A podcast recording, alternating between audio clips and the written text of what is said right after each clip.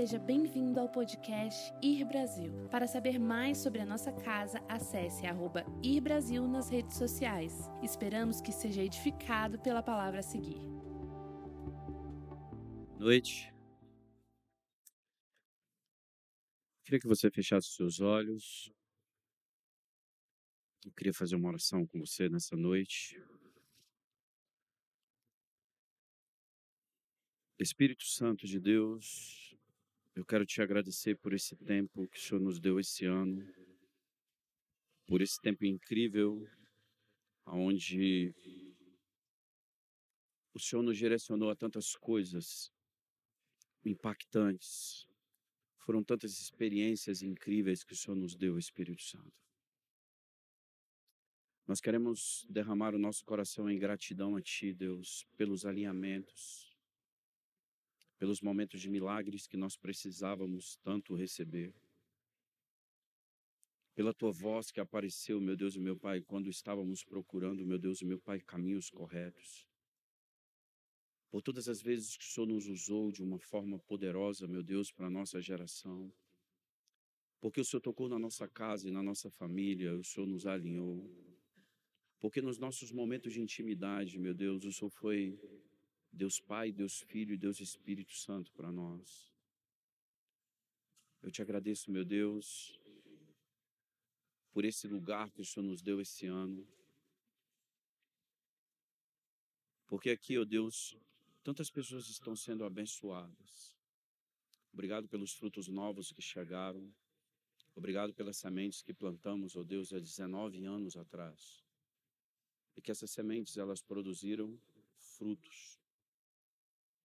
Obrigado, Deus, pela voz que tem sido a bússola do nosso destino. Obrigado, Espírito Santo, pela paixão que o Senhor colocou dentro de nós por Ti. Obrigado pelo projeto 2030, meu Deus e meu Pai. Estamos encerrando uma década. Obrigado, Deus, pela igreja que somos e que seremos. Obrigado, Deus, porque o Senhor nos mostrou o futuro, Deus, e podemos dar passos seguros, Sabemos de onde viemos e para onde estamos indo, Deus.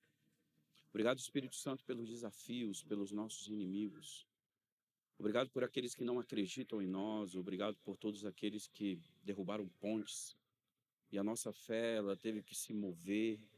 Obrigado pelos nossos líderes, pelas pessoas que nos trouxeram até aqui. Meu Deus, obrigado pelas palavras que nos alinharam e que construíram em nós um destino seguro, Deus. Obrigado, meu Deus, pela nossa família. Obrigado pelos nossos pastores. Obrigado pelos meus pais. Obrigado, meu Deus, por cada uma das pessoas que estão aqui. Obrigado, Espírito Santo. Nós queremos começar essa noite dizendo a Ti que nós somos gratos. Gratos, Deus, por tudo que Tu fez, por tudo que ainda Tu vais fazer e pelo que Tu estás fazendo. Em nome de Jesus. Amém e amém. Amém? Quantos aqui nessa noite estão nos visitando? Levante a mão. Queria que você fizesse assim, com a sua mãozinha assim, que quantos estão nos visitando. Primeiro eu quero dizer para você que é um grande prazer, um grande privilégio te receber aqui na nossa casa. Vocês são muito importantes para nós. Obrigado pela honra de dar uma parte do seu tempo para você poder estar conosco em família. Nós temos um folhetinho, esse flyer, ele vai mostrar para você alguns horários de culto, o que nós temos aqui na igreja e te alinhar para talvez na sua próxima visita você saber de uma forma mais clara como é que a gente se move e o que nós temos feito. Amém? Então fique com a sua mãozinha levantada que nós vamos te dar aí esse folheto que é importante para você. Amém? Eu queria que você abrisse a sua Bíblia em João capítulo 12, do verso 32 ao verso 45. João capítulo 12, do verso do versículo 32 ao versículo 45.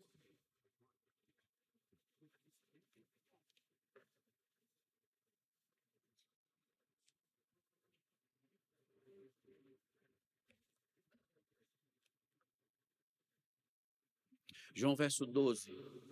João capítulo 12, verso 32 diz assim: E chegando ao lugar onde Jesus estava,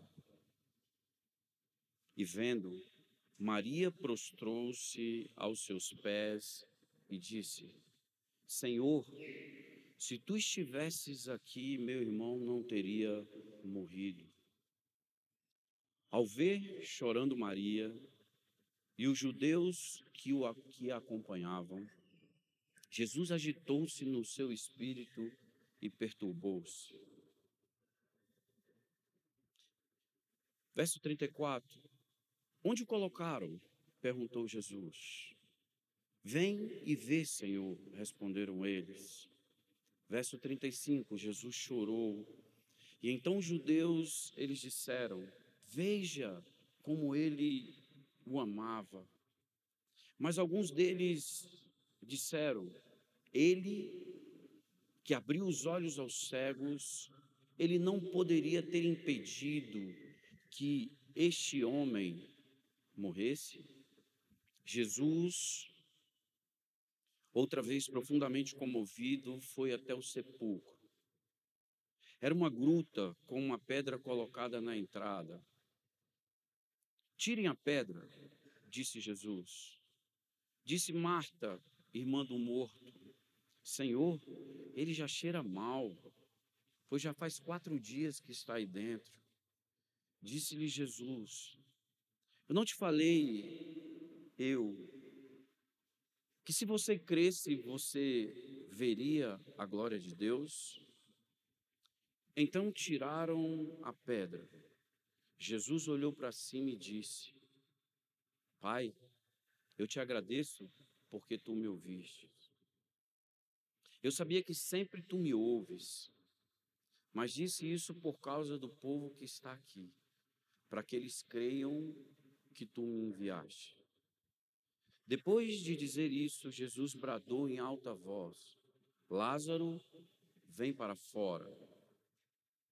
O morto saiu com as mãos e os pés envolvidos em uma faixa de linho e o rosto envolto de pano. E disse Jesus: Tirem as faixas dele e deixem ele ir. Muitos dos judeus que o acompanhavam, vendo o que havia acontecido, começaram a crer nele e ficaram assustados. Nos últimos anos, Deus, ele tem sido muito generoso conosco, de uma forma muito incrível. Hoje foi um dia de muita sensibilidade para mim, porque todas as vezes que eu eu venho ao púlpito da minha casa e eu prego, Deus traz um filme na minha cabeça. Um filme de quando há 20 anos atrás nós estávamos sentados numa sala com uma pessoa pregando para quatro pessoas. Essa pessoa ela dizia os seus sonhos, ela estava vendo o futuro. Ela profetizava e ela declarava o que seria a sua família e como seria a sua casa nas nações. Ela acreditava piamente, ela pregava, e ouvindo aquilo ali, eu começava a sonhar. Os anos foram se passando, aí foi se construindo e ela foi ganhando a sua identidade. Dificuldades vieram. Muitos desafios foram colocados na nossa frente porque precisávamos crescer. Não reclame dos seus desafios, porque foram eles que te colocaram sentado nesse culto aqui essa noite. Não reclame de nada na sua história. Porque se foi Deus que falou que você tem que passar isso, é porque Ele só consegue te enxergar vencendo nisso. Não tem outro caminho. As coisas foram acontecendo, fomos migrando de lugares, as revelações foram aparecendo, as canções foram sendo gritadas do céu.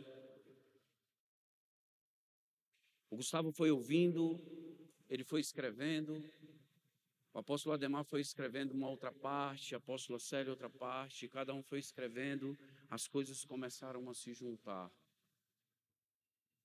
Chegamos aqui hoje. Quando eu olho as coisas acontecendo, Há três meses atrás eu comecei a viajar novamente. Deus começou a falar ao meu coração que a gente precisava voltar para a estrada e precisava declarar algo que Ele tinha colocado no meu coração para 2020. Deus antecipa e fala: começa a andar e começa a gritar isso. E eu fui a alguns lugares e eu comecei a gritar e vi o quão poderoso é a palavra que está sobre nós. O quão é impactante o ambiente que nós vivemos. O quão familiar é isso que está acontecendo aqui. O quão grandioso, que não deixa dívida de sentimento de você muitas vezes não querer sair do culto, de você querer permanecer, ficar sentado aqui. Porque as revelações, elas começaram a se chocar com o nosso destino. E elas começaram a entrar no nosso destino. Isso começou a formar uma voz poderosa. E essa voz poderosa começou a entrar na sociedade. A sociedade então começa a enxergar que existe uma forma de se desvencilhar das histórias paralelas que elas construíram a história de Deus. Você se tornou um caminho, você se tornou uma verdade e você se tornou uma vida. Todas as vezes que nós estamos debaixo de uma palavra revelada de Deus, o mundo enxerga em nós o que João Batista enxergou em Jesus. O mundo enxerga em nós um caminho, porque o mundo está caminhando para algo que não vai chegar a lugar nenhum. O mundo enxerga uma verdade, porque o Deus desse século, ele segue o entendimento. O que é o um entendimento? Adão, quando recebe o sopro de Deus, aquele boneco de barro no jardim do Éden, ele só ele recebe o sopro de Deus, ele abre os seus olhos, ele enxerga Deus Pai. O entendimento de Adão é aberto e a face de Deus ela migra para dentro do entendimento de Adão. O entendimento de Adão então agora tem Deus como seu pai. Tem Deus como a sua imagem e semelhança. A voz do céu fica dentro do entendimento do homem. E todas as vezes que Adão ele se move no jardim do Éden, quando chega na viração do dia, Deus grita no jardim do Éden, Adão vai se encontrar com Deus, porque Deus ia colocar dentro de Adão a revelação para o próximo passo. O que eu tenho enxergado para esse tempo é que o que Deus tem feito conosco é nos dar clareza do caminho da verdade e da vida que nós precisamos expressar na nossa geração. Diante do que acontece com Adão, Adão cai no jardim do Éden, quando Adão cai, o Espírito de Deus começa a procurar uma forma de fazer com que o céu invadisse a terra novamente. Ele encontra um jovem nas campinas de Belém chamado Davi.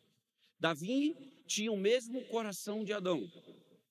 Então, quando Deus encontra Davi, começa um plano original para que Davi pudesse tocar na sua nação.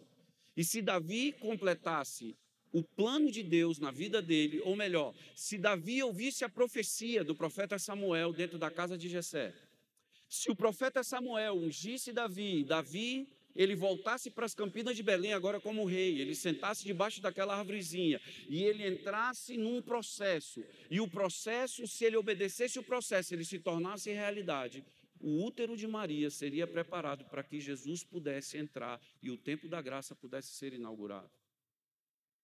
De repente, Davi, ele obedece o seu tempo. Davi se torna um caminho, uma verdade, uma vida, se torna o maior rei da história de Israel. Jesus é apontado para o útero de Maria e Jesus ele nasce numa estrebaria. Os reis magos eles vêm eles depositam tesouros aos pés de um bebê. E ali começa a jornada de alguém que sai da direita do seu pai, Deus Filho, e ele se torna então o caminho para trazer o céu para a terra novamente. Adão era esse caminho. Deus simplesmente ele traz Jesus e Jesus se torna então o caminho original para que eu e você pudéssemos sentar nesse culto nessa noite. Diante disso, Jesus começa a caminhar. Pessoas começam a passar no seu caminho. Aos 12 anos de idade, Maria pergunta onde está Jesus, ela não sabe onde está Jesus, e de repente eles procuram Jesus está dentro de um templo aonde as pessoas estão sentadas ao seu redor e quem são essas pessoas? Os homens mais letrados daquela época. Os cátedras, os caras que sabiam de cabo a rabo a lei. Eles simplesmente estavam sentados e um garoto de 12 anos de idade está ensinando o que significa o reino dos céus. Eles estavam impregnados com a lei. Jesus ele se sente e ele começa a conversar do relacionamento que ele tem com o seu pai. Ele começa a expressar então as revelações do céu. Ele começa então a expressar e ele começa a preparar a jornada de uma jornada que ele passaria na terra para que uma igreja pudesse vir depois dele e ela pudesse entrar nos seus tempos e ela pudesse impactar as esferas da sociedade ela pudesse impactar pessoas, ela pudesse construir caminhos, ambientes, ela pudesse estabelecer tempos, ela pudesse findar ciclos, começar novos ciclos, e o que ela pudesse, o, o que é mais poderoso para mim, criar ambientes seguros para que decisões sejam, para que decisões sejam o início de definições, definições lhe dá direito a encerrar ciclos e começar novas estações. O que Jesus veio fazer, criar um ambiente da graça para que as pessoas elas olhassem para a lei e elas dissessem o que Jesus disse: eu vim cumprir a lei, mas agora eu vim elevar vocês à graça. E ele mexe na natureza do homem, ele mexe na essência do homem. Agora você é bem-aventurado, agora você é sal e luz. Ele pega aqueles caras e simplesmente ele inaugura o tempo da graça. O que é isso? Ele põe as revelações do céu agora dentro do homem. Esse Jesus, com 12 anos de idade, ele sai, ele volta para casa, o seu pai, ele está na carpintaria, o seu pai José está na carpintaria e ele começa a aprender uma profissão. O filho de Deus agora está aprendendo uma profissão de um humano. Ele poderia fazer qualquer coisa, porque tudo que ele gritasse ao seu pai, seu pai tinha terra que ele estava sobre a palma das suas mãos. Ele não estava sentado simplesmente no primeiro céu, no, ele não estava sentado nas regiões celestiais. Ele simplesmente ele estava olhando tudo o que Jesus estava fazendo e ele estava criando um caminho. Ele estava construindo uma revelação. Aonde que eu quero chegar com tudo isso? Jesus ele começa e de repente Jesus começa a andar na sociedade. E Jesus andando na sociedade, as pessoas que estão ao lado dele reconhecem que ele é Jesus, porque ele era diferente de tudo.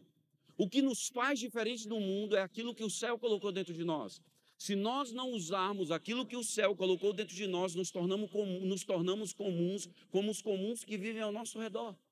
O que é um comum? É aquele que decide não viver a revelação do céu. O que quer dizer? Ele a qualquer momento ele pode ser cegado no seu entendimento e ele pode então ele pode passar a não crer naquilo que Deus construiu para ele crer. De repente, Jesus ele começa a caminhar, as pessoas começam a pressioná-lo, porque existia uma revelação dentro dele que poderia salvar as pessoas que estão ao seu redor. Cegos passam e continuam sendo cegos, pessoas morrem à sua frente, sabe? Muitas situações acontecem ao seu redor e ele não faz nada. José ele morre, Jesus começa a fazer móveis porque ele precisa sustentar a sua família. O filho de Deus agora se torna o filho que sustenta a mãe. E ele começa a sustentar, ele faz móveis, ele vai para o mercado, ele vende móveis, ele começa então a sustentar a sua casa, porque ele estava construindo um caminho de verdade, um caminho aonde as pessoas olhariam para ele como verdade e como vida também. De repente, Jesus ele entra nos seus 30 anos de idade. Ele vai a um casamento, ele transforma a água em vinho, o seu primeiro milagre aparece, e então os céus ele abrem um novo tempo e a terra agora começa a conhecer agora o homem, ou melhor, o homem que na verdade era o filho de Deus começa a invadir a terra com as coisas do céu. Esse homem ele começa a caminhar e ele começa a pregar. De repente ele aparece no Rio Jordão, João Batista olha para ele e ele fala: Eu não posso desatar as ataduras que estão sobre a sandália dele, porque ele é o caminho, a verdade e a vida. Eu preguei arrependimento e batizei nas águas, mas aquele homem que vem ali, ele vai batizar com espírito e com fogo, ele é batizado. Uma voz, ela grita do céu quando Jesus sai das águas e Deus disse: Esse é meu filho amado em quem eu me comprazo. E o Espírito de Deus pega Jesus e leva ele para o deserto e ele passa 40 dias.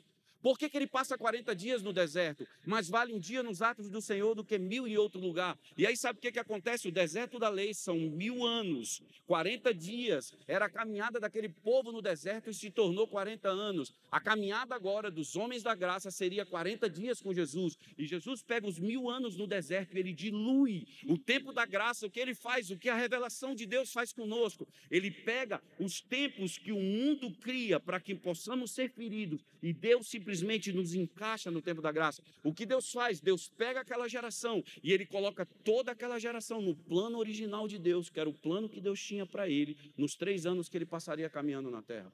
Jesus começa a sua jornada e na sua jornada ele passa por alguns desafios e chegamos então em João em João capítulo 12, e nós lemos uma história. Jesus, de repente, ele está pregando em algum lugar, e de repente se recebe uma voz. Se recebe uma voz que Lázaro tinha morrido. Jesus, ele para, existia uma revelação dentro dele. E Jesus, ele continua fazendo o que ele tinha que fazer. E de repente ele parte em direção ao lugar onde Lázaro estava. Ele encontra duas mulheres que são duas irmãs desesperadas. Uma delas ela vem receber Jesus e ela disse: "Se senhor tivesse chegado antes, ele não teria morrido". Maria era uma pessoa que tinha então poder de persuasão, porque as pessoas que estavam ao seu redor já não criam mais que a pessoa que estava dentro daquela gruta, morta, o seu irmão Lázaro, ele não poderia ser ressuscitado. O que significa isso? Eu quero começar por aqui. Muitas vezes nós carregamos tantas coisas negativas dentro de nós que nós deixamos de acreditar que nós somos a luz do mundo, que nós viemos então para trazer novas realidades a ambientes que estão sendo angustiados pela morte. E de repente Jesus chega e ele pega um ambiente totalmente contrário a tudo aquilo que poderia favorecer o milagre. E ele começa a fazer algumas perguntas. Primeiro ele ouve uma mulher se lamentando, aquela mulher ela se lamenta. E há uma revelação mexendo dentro de Jesus, porque Jesus sabia o que estava fazendo ali. Jesus foi ali ressuscitar Lázaro. Ele sabia, estava escrito na sua história que Lázaro passaria no seu caminho vivo e morto. Deixa eu dar um parêntese aqui. Tem pessoas que vão aparecer na nossa história, tem pessoas que vão passar no nosso caminho que eles vão estar vivos e de repente eles vão aparecer mortos. Você sabe por que, que eles vão aparecer mortos? Para que a revelação que está dentro de você se encontre com o destino dele e uma voz saia do céu, ela entre na história dele ela ressuscite aquela pessoa, para que as pessoas creiam que o Cristo que morre, mora dentro de você é aquele que morreu e ressuscitou o terceiro dia e que você é um caminho, uma verdade uma vida. Você então é um caminho seguro. O que estava acontecendo ali era isso. O que estava acontecendo é que o céu ia entrar naquele lugar e ele ia dar uma bela de uma lição a uma mulher que já tinha visto Jesus algumas vezes, uma outra irmã que já tinha visto Jesus muitas vezes, mas aquela, aquelas duas mulheres, elas já não criam mais do que poderia acontecer. Quantos de nós, na nossa jornada, nós já não acreditamos que algumas coisas podem acontecer mais? Quantos de nós, em nossa jornada, a vida já nos machucou tanto que nós não queremos voltar naquilo que nós chamamos, aquele projeto morreu. Aquela pessoa morreu para mim. Aquele ambiente, nunca mais eu quero entrar nele. Esse ciclo de situação, eu não quero mais, eu não passo mais por isso. O que Jesus estava dizendo quando ele pisou naquele lugar, ele disse: A revelação que está dentro de mim vai mudar a realidade que está dentro de vocês. E ele chega, ele pergunta onde está aquele cara. E ele chega na frente da gruta, ele faz uma oração. Na verdade, a oração que ele fez é para que o céu pudesse, as pessoas pudessem focar os seus olhos naquilo que ele precisava fazer. E Jesus ele começa a ter uma conversa com o céu. Ele está preparando o quê? Ele está preparando o coração das pessoas para que pudessem receber uma revelação clara. E ele diz assim, de repente, role a pedra, e a pedra se rola. E ele grita: Lázaro, vem para fora. E Lázaro ele sai. Aonde eu quero chegar com isso? Aconteceram quatro situações naquele momento, que são essas mesmas quatro situações, elas acontecem com a nossa história. Primeira coisa que nós precisamos entender no nosso destino é que existe uma revelação dentro de nós que precisa ser colocada para fora.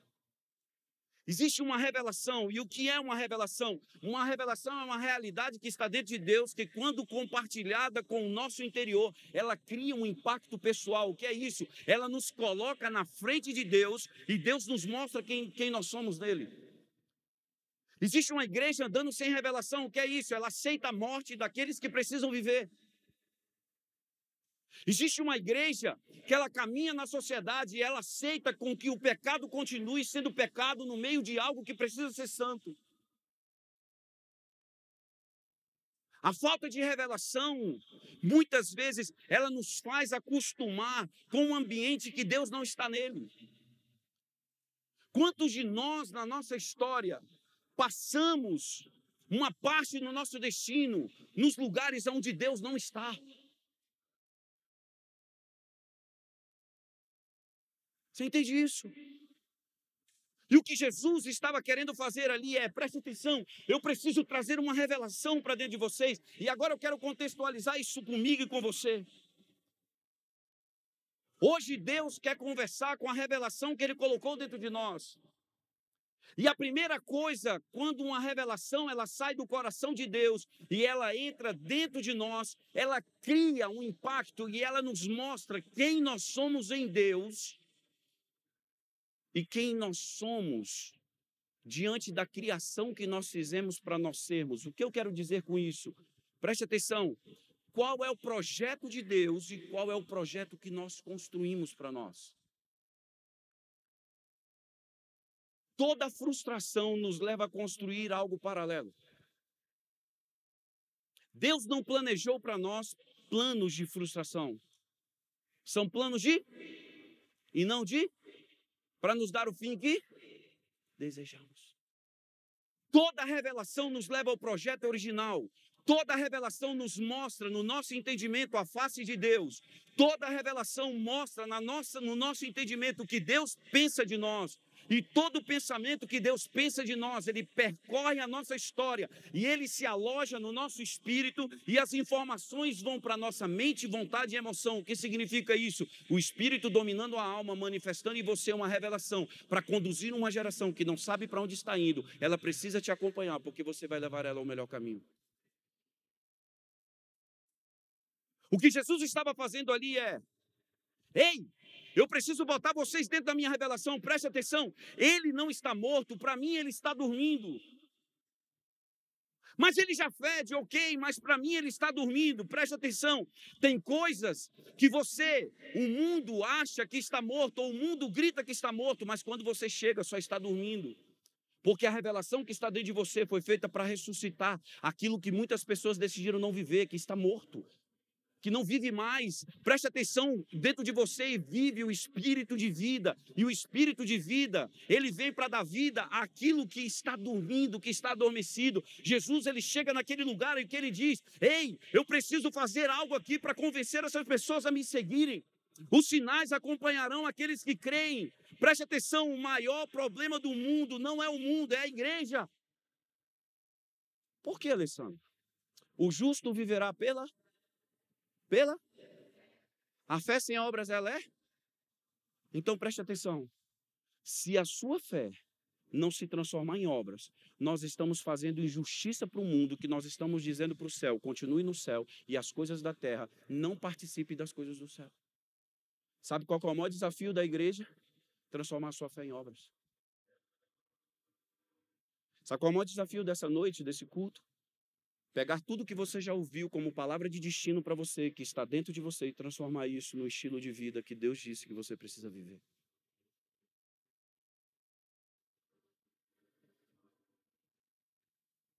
Nós estamos num ambiente que cegos enxergaram, surdos ouviram, coxos levantaram, mortos ressuscitaram, governos foram tocados, alinhamentos foram feitos, líderes foram formados, esferas da sociedade ouviram, canções nasceram. O que, é que nós precisamos de mais, Ulisses? O que, que Deus precisa nos convencer? Que nós somos a revelação de Cristo para esse mundo. O que Jesus estava dizendo para aquelas pessoas, eu sou a revelação do meu Pai para vocês. O que você precisa fazer para essa geração, eu sou a revelação do meu Pai para vocês. Porque uma revelação, quando ela sai do céu e ela entra dentro de você, ela cria um impacto pessoal. O que é isso? Deus te mostra o que você é nele. E ele simplesmente ele faz a comparação do que o mundo quer que você seja. É muito claro. É muito claro. O que nós precisamos hoje, então, é de um alinhamento. Parar de acreditar no mundo, nas facilidades que o mundo cria. E eu quero dizer para você: viver em santidade é mais fácil do que viver em pecado. Mas o mundo vendeu que o céu é difícil de viver, sabe por quê? Porque a essência do mundo, ou melhor, o Adão caído, quando ele cai, ele coloca dentro de nós uma concepção que é mais fácil carregar a carga do mundo. E tem uma geração sentada na igreja, sabe com o quê? Com uma mochila de pedra nas costas e com Jesus no seu coração. E ela continua andando com a mochila de pedra. O que Jesus estava dizendo para Marta e para Maria: Ei, eu vim tirar essa mochila de pedra das suas costas. Eu vim dizer para você que eu sou a luz do mundo, eu sou o caminho, a verdade e a vida. Eu sou aquele que mudei a natureza do homem. Mateus capítulo 5, em cima daquele monte, esses caras que andam comigo, eles já têm natureza mudada, mas eles precisam ver esse milagre para que eles continuem crendo naquilo que eu vou fazer ali para frente. Sabe o que te traz aqui? O último milagre que você viu e a última experiência que você teve. Isso faz o céu permanecer vivo dentro de você. Sabe o que você precisa fazer depois dessa mensagem? Procurar alguém doente e orar por ela. Mandar uma mensagem para alguém que está depressivo e conversar com ele.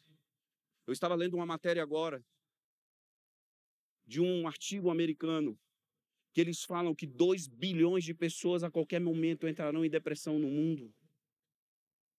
Isso me levou, sabe o quê? A almoçar com um cara que tem uma clínica de, de psiquiatria. Ele é um pastor, ele está aqui na igreja sentado conosco. E eu perguntei para ele, sabe o que, é que ele disse? Alessandro, é tão assustador o número de pessoas que elas estão depressivas, que nós não temos leitos suficientes para atender os depressivos. Que é uma doença como o câncer, que é uma doença como a AIDS. Eu perguntei qual é a característica de um depressivo. E ele começou a me dar as características. Eu falei, existem depressivos que sorriem? Ele falou, vários. Que sorriem, mas são infelizes. Sabe por quê? E uma parte deles, eu perguntei para ele, e uma parte deles, você já viu na igreja, sabe o que ele disse? Eu recebo muitos cristãos depressivos. Como pode Deus sentar no coração de um homem e ele está depressivo? Eu vivi depressão, eu sei o que é isso. Chegou uma hora que eu precisava vencer, não tinha ninguém. Eu vim pregar aqui algumas vezes. Assim. Eu precisava vencer isso.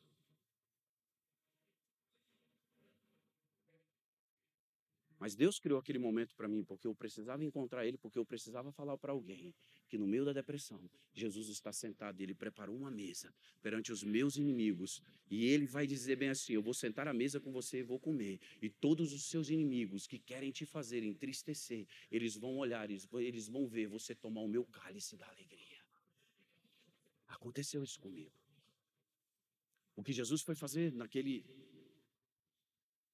naquele pós-sepultamento, foi dizer: Eu preciso dizer para vocês a revelação que está dentro de mim, que tem que caminhar dentro de vocês. Quando a pedra rola, aquele homem sai lá de dentro. Aquela mulher, ela já não combate mais Jesus com as palavras que ela combateu quando ela recebeu Jesus. Sabe por quê? Porque uma revelação, ela cala a voz do mundo e dá poder à voz do céu. Quando Jesus te fez, ele sabia que você ia se comunicar, que você ia expressar vontades, tomar decisões, que você ia avaliar situações, demonstrar emoções, pensar de forma lógica e racional, que você ia exercer domínio, possuir responsabilidade, criar coisas incríveis, ele sabia. Por isso, quando ele diz para Lázaro vir para fora, ele está dizendo à próxima geração: o que eu vou fazer, vocês podem fazer também. O que Jesus estava fazendo ali é dizendo a revelação: voe para a próxima geração. O que você fizer nessa noite com, essa, com a sua mente nesse culto, você está dizendo ao filho dos teus filhos: pense como eu estou pensando, porque Cristo vai fazer coisas maiores em vocês. Essa foi a primeira reação que foi criada. A segunda reação é: uma revelação, ela só se torna real quando a sua fé e a sua convicção estiverem alinhadas com Deus. Quem é Deus? A própria origem.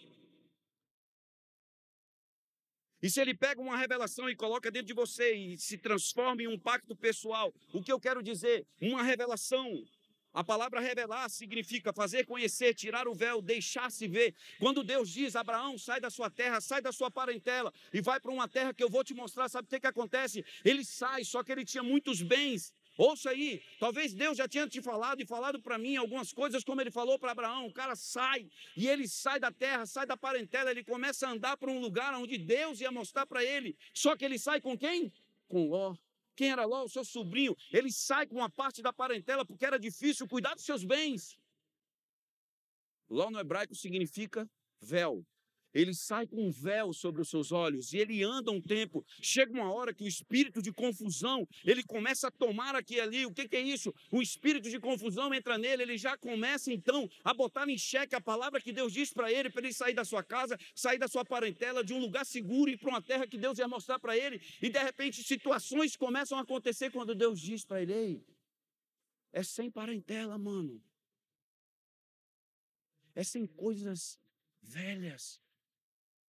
Porque as coisas velhas elas já se passaram. Agora eu quero fazer coisas novas na sua vida. Dá para você, por favor, me obedecer? O que Deus está falando comigo, com você hoje, ei, dá para você me obedecer hoje? Deus precisa de nós inteiro nos próximos dez anos. Porque os próximos dez anos é uma igreja para a cidade, uma igreja para a nação e uma igreja para as nações. Três, três, três, três ciclos de três anos e aí sabe o que, é que vai acontecer? No último ano, nós vamos configurar, olhar, celebrar aquilo que Deus fez. Crescimento não é sinal de saúde. Sinal de saúde é relacionamento. Quanto mais me relaciono, mais eu conheço a pessoa que eu confio os meus segredos. Alguém se confidencia com uma pessoa que não acredita? Por isso Deus fala, entra para o seu quarto e fecha a sua porta, porque eu quero me relacionar com você, porque eu preciso te alinhar. Eu preciso definir a minha voz como a voz do seu destino, porque a voz que você ouve, ela define quem você é, e a voz que você ouve, então, ela se torna a bússola do seu destino, ela mostra para onde você tem que ir, aonde você vai chegar.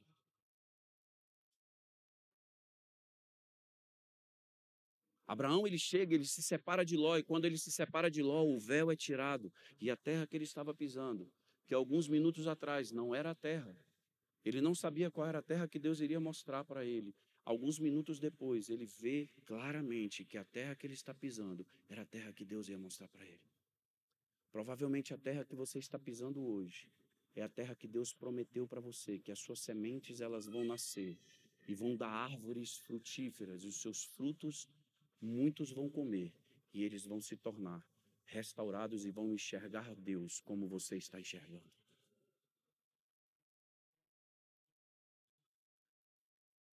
Você entende isso? A palavra revelação significa divulgação de um segredo, trazer a público uma confidência. Quando a fé ela se une à convicção, uma coisa acontece, nós desejamos o relacionamento. E quando desejamos o relacionamento, Deus nos coloca na linha da eternidade. O que é a linha da eternidade? Como descobrimos ela? Quando Deus faz você, Deus faz você corpo, alma e espírito. A linha da eternidade está dentro do seu espírito, seu espírito não peca. O que acontece? Quando você junta fé quando você junta a fé com a convicção, quando você junta a fé com os valores que você acredita, sabe o que, que acontece? Tudo isso Deus te pega e te coloca em cima da revelação, e a revelação ela te leva até Deus, e você tem um encontro com Deus para Ele conversar com você sobre o seu destino e sobre a sua história. Por isso, quando mostra o projeto ABC, toda a igreja precisava estar no ABC. Você já imaginou esse número de pessoas aqui, Gisele, sentando, entrando no ABC e a cidade perguntando assim: o que está acontecendo? Nós viemos ressuscitar Lázaro, nós viemos construir casas de abrigo, nós viemos adotar crianças órfãos, nós viemos estabelecer o reino de Deus, nós viemos derramar a nossa revelação aqui, nós viemos, sabe por quê aqui? Porque Deus falou conosco que a nossa fé se juntou com a convicção e a revelação ela veio, veio e nós entendemos que nós somos pai de geração e viemos assumir os nossos filhos. Mas é mais confortável ficar em casa no domingo de manhã quando chove. É mais confortável preparar o almoço de família. Todo domingo tem almoço de família, velho. Se a igreja não sair do conforto, as pedras dos túmulos não rolarão. Se Jesus dissesse assim: Não vou ressuscitar Lázaro, a história da Bíblia não diria a história de Lázaro. Quando eu decido não estar nos lugares onde eu preciso estar como igreja, as pedras continuam na porta dos túmulos e Lázaro não virá para fora.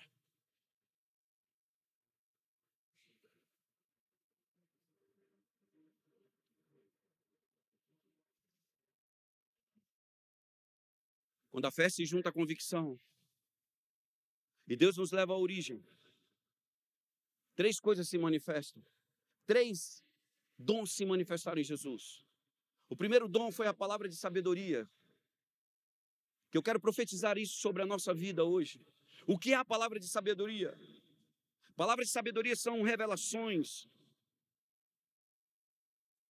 sobre o que fazer com aquilo que Deus colocou dentro de nós. Será que precisamos de palavras de sabedoria? Porque uma revelação, ou uma revelação para interpretar e dar estratégias às decisões do nosso destino. O que a palavra de sabedoria faz? Ele dá clareza e coragem para que você cumpra o que Deus colocou no seu destino. Hoje eu quero profetizar algo aqui na igreja.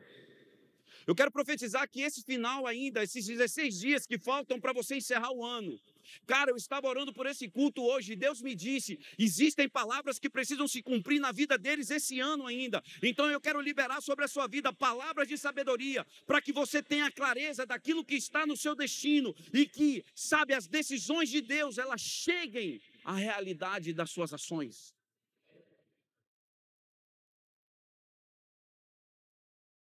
A palavra de sabedoria é a revelação sobrenatural, que tem um propósito divino, alinhar a sua mente à vontade de Deus. O que a palavra de sabedoria fez ali? Ei, para de dar chilique, vamos aonde está o morto. E chegou duas irmãs dando chilique, os judeus que estavam ali, todo mundo já contaminado pela incredulidade. E ele falou: pelo amor de Deus, ouça aqui, pai, eu preciso conversar contigo. Ele conversa com seu pai para que acalme os ânimos. E ele diz: por favor, role a pedra. Role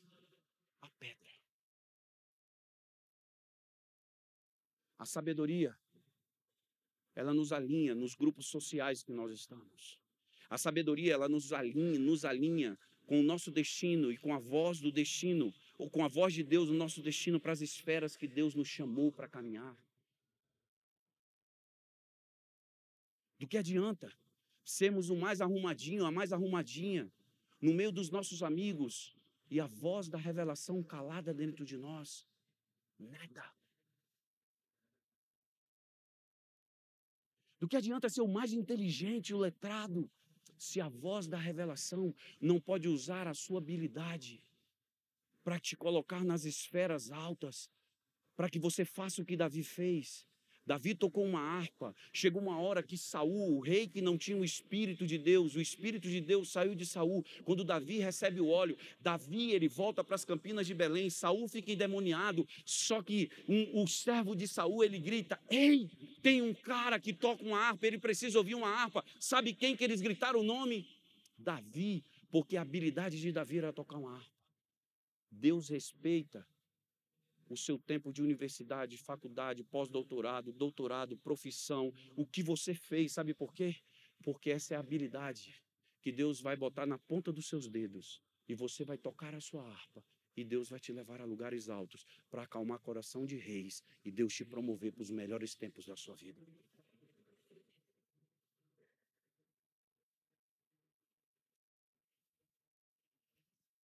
O segundo dom que manifesta em Jesus é o dom da profecia. A profecia é a habilidade de conhecer o que está disponível no coração de Deus para o seu futuro. A profecia, ela lhe dá o sentimento do céu, ela lhe alinha com o que você foi feito para ser na terra e te enche de esperança para trazer a eternidade de Deus para o seu futuro e para o futuro das pessoas que estão ao seu redor. O dom de profecia é a habilidade sobrenatural de falar o que está na mente de Deus com a terra que vivemos. A profecia bateu na boca de Jesus e ele disse o que ele faria com Lázaro. Role a pedra. Quantos aqui tem uma profecia sobre a sua vida? A profecia, quando vem a você, é o que Deus tem para você no futuro. O processo é o ajuste da sua habilidade com a voz de Deus e o que Ele criou para o seu destino, com uma realidade do que você vai ser na sua geração.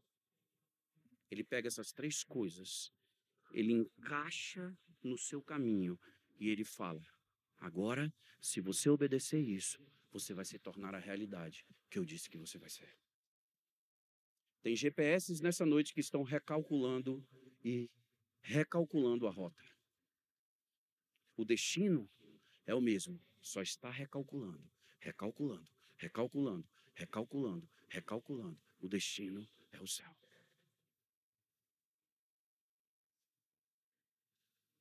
O terceiro dom que se manifesta ali é o dom da palavra de conhecimento. A palavra de conhecimento traz revelação, a revelação sobrenatural do Espírito Santo sobre a vida de uma pessoa. Jesus ele chegou, ele tinha a palavra de conhecimento sobre a vida de Lázaro. A palavra de conhecimento é trazer para o coração do homem o que Deus pensa dela. Isso desperta o amor incondicional de Deus ao coração do homem, fazendo com que ele se torne um agente de transformação na sua geração. Ouça aqui, Deus pega simplesmente Jesus e bota ele na frente de um túmulo, ele solta uma palavra de conhecimento. Lázaro, vem para fora. Ele já tinha tido uma palavra de conhecimento lá atrás. Ele não está morto, ele está dormindo. Não trate o que está dormindo na sua vida como coisas mortas. Não trate na vida das pessoas que estão ao seu redor sono com morte. Antes de você morrer, e antes de eu morrer, vai acontecer o que Deus fez com Adão. E disse Deus a Adão: Assim, Deus criou Adão, viração do dia, se relacionava com ele. Chegou uma hora que ele se sente só dentro do jardim do Éden. Quando ele se sente só, Deus coloca Adão em um sono profundo. Sono profundo no hebraico significa voltar para dentro de Deus. Ele volta para dentro da origem. De dentro de Deus, Adão está lá e Deus tira Eva de dentro de Adão. E Adão volta. Sabe por que Eva caiu no jardim do Éden? Porque faltou a voz de Deus que estava dentro de Adão ser proclamada para Eva. Sabe o que falta para essa geração? A voz de Deus que está dentro de você ser proclamada para eles. Porque senão eles vão morrer. Porque você é o caminho, você é a verdade e você é a vida. Chris Vellington fala algo interessante. Deus não está no céu, o céu está dentro de Deus. Você vai para o céu, mas o céu está dentro de você. Você não precisa morrer para ir para o céu. Falamos isso um tempo atrás, apanhamos tanto.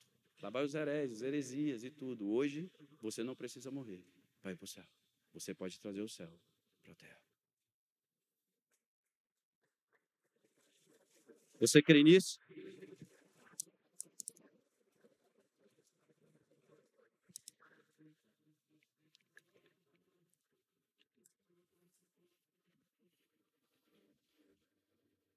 A revelação, ela mostra a eternidade de Deus em nós e ela se manifesta através de nós. Jesus, descendo de um tempo de oração, ele entra, uma confusão acontecendo aqui, uma mulher jogada no meio da roda, ele entra no meio da roda. Ele entra e vê uma mulher e um doutor da lei, ele enxerga Jesus. E ele fala: chegou a hora de confrontá-lo. A lei fala que uma adúltera ela tem que ser apedrejada. Ok? Tá certo. Ele tinha gritado em Mateus capítulo 5 que ele veio que cumprir a lei, mas ele veio elevar aqueles que caminhariam com ele à graça. Muda a essência e a natureza, bem-aventurado, sal e luz. E de repente ele está no meio de uma roda, uma mulher jogada. Ele olha para aquela mulher. E o mundo gritando apedreja ela.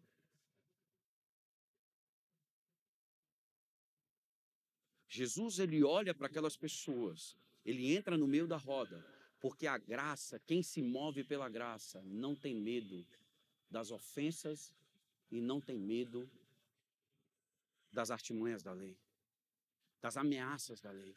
Sabe o que, que acontece? Ele se agacha, ele volta à origem. Que origem? A origem daquela mulher. Ele puxa uma mulher nova do pó da terra. Ela foi formada. Ele vai à origem, ele puxa ela de volta, ela coloca ela novamente na frente dos homens. O que eles enxergam? Eles enxergam o que Pedro enxergou em Jesus quando ele desceu do barco. Foi o que Maria e Marta enxergou em Jesus quando a pedra rolou. Foi o que todas as pessoas que estavam ao redor de Jesus enxergaram em Jesus quando um milagre aconteceu. Ele disse que não tem pecado, atire a primeira pedra e as pedras caíram. Ele não desobedece à lei, mas ele estabelece o tempo da graça dentro do tempo da lei. O que Deus quer dizer para mim e para você, preste atenção. A revelação que está dentro de você vai trazer a eternidade de Deus para dentro de você. Ela vai conversar com as coisas eternas. Quando você gritar isso, preste atenção. Você vai confrontar o mundo, fazer o mundo amar o que você faz e você vai estabelecer o reino de Deus. Você vai ser agradável. Deus vai te promover nas próximas horas. Deus vai te promover nas próximas horas. Deus vai te promover nas próximas horas. Deus vai te promover nas próximas horas. Deus vai te promover nas próximas horas, cinco vezes. Deus vai te promover nas próximas horas, seis vezes. Deus vai te promover nas próximas horas, sete vezes. Deus vai te promover nas próximas horas, oito vezes. Deus vai te promover nas próximas horas, nove vezes. Deus vai te promover nas próximas horas, dez vezes. Deus vai te promover nas próximas horas. Amém. Tem alguém vivo aqui dentro? Graças a Deus. Meu irmão, todas as vezes que o natural se encontra com a eternidade, com o sobrenatural, sabe o que, que acontece? Há uma reação.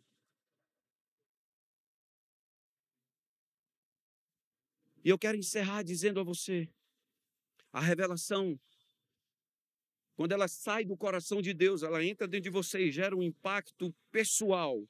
Ela faz, ela traz consigo a profecia, a profecia, ela conserta o ontem, ajusta o hoje te projeta para o amanhã. O que é isso? A profecia, ela vai ao seu passado e ela alinha o seu passado com o seu futuro.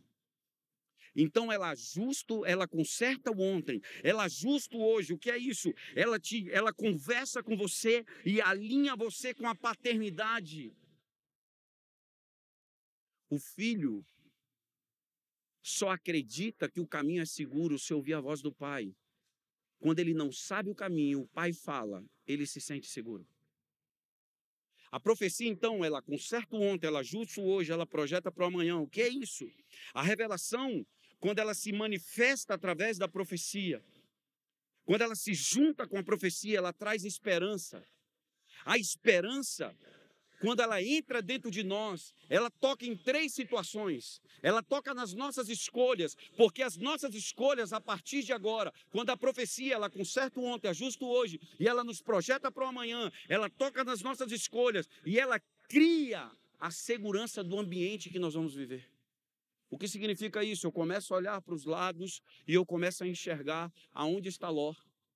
Eu começo a olhar para o lado e enxergar aonde está quem não está no projeto que Deus disse que Ele fez para mim. Eu começo a olhar e falar, cara, por que eu estou andando com isso? Por que eu estou vivendo essa situação? Por que eu estou aqui? Preste atenção, eu comecei a fazer lá na casa da minha mãe, no GR que eu faço lá terça-feira, eu comecei a falar sobre solteiro completo, casado completo. Três coisas nós definimos quando jovem: casamento, profissão Alguém estava lá? Hã?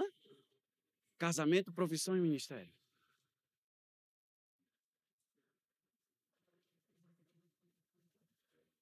Sabe o que, que acontece? Quando a palavra solteiro no hebraico significa completo. Adão, quando volta para dentro de Deus, é porque Deus queria que ele continuasse sendo completo para que ele pudesse trazer Eva para sua completude, para que ele pudesse se tornar um casado completo. Você não pode ir para o next level, para o próximo estágio, para o seu, seu próximo passo, devendo o último que você passou.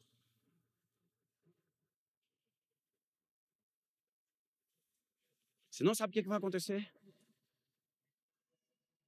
Vai faltar esperança até o fim da jornada. Tem um monte de gente desistindo de Jesus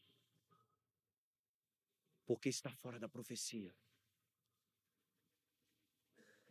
Hoje tem uma profecia sobre você. Feche os seus olhos.